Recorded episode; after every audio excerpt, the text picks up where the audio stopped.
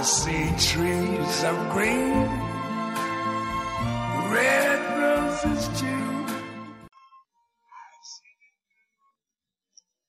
大家好，这里是陈说新财富。小心接受帮助。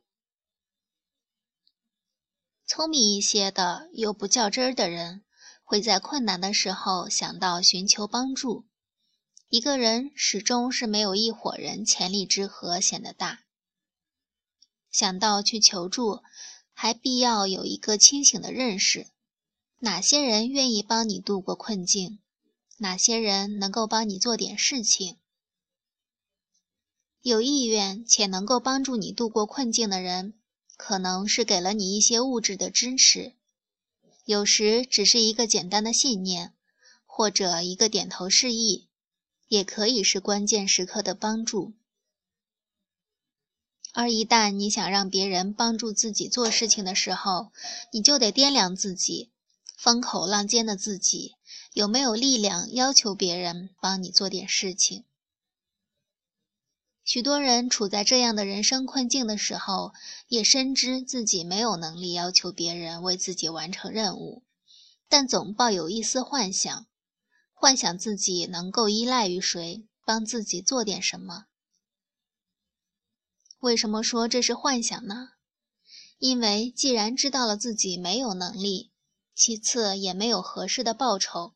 去提供给他人以弥补精力上的消费，这时靠幻想换来的帮助可能于事无补，因为价值有限。最次，当你有那么点要求，有些物质报酬提供给他人的时候，他人有没有时间和意愿帮助困境的你？毕竟，你身边的任何一个口头上成为你朋友的人。他们有自由去幸灾乐祸，在你掉入困境的时候洋洋得意是个很减压的事情，至少这可以让他们的生活对比看起来不那么艰难。当然，你可以无限的去珍惜在困境中愿意伸手帮助你的朋友。过去的人称为这叫患难见真情。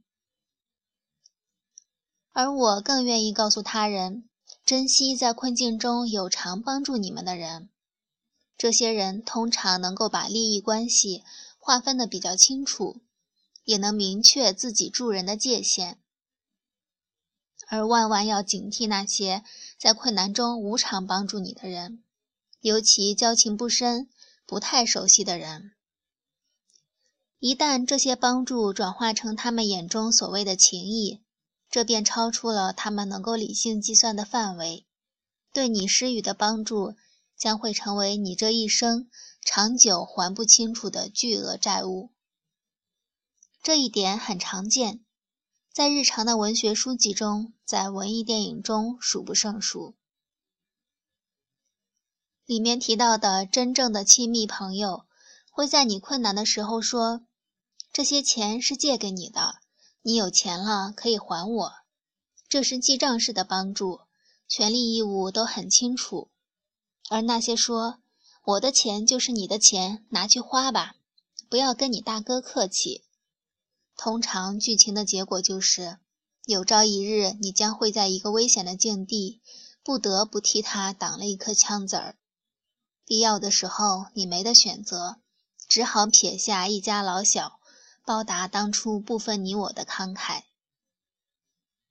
我想这是出卖式的接受帮助。接受帮助的人出卖的是自己。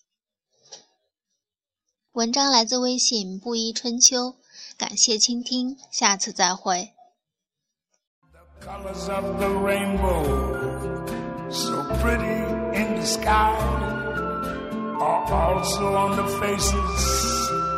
of people going by. I see friends shaking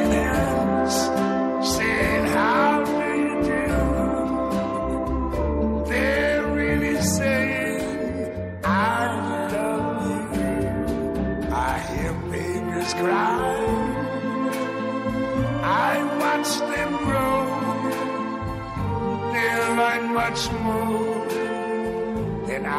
never knew. And I think to myself, what a wonderful world. Yes, I think to myself, what a wonderful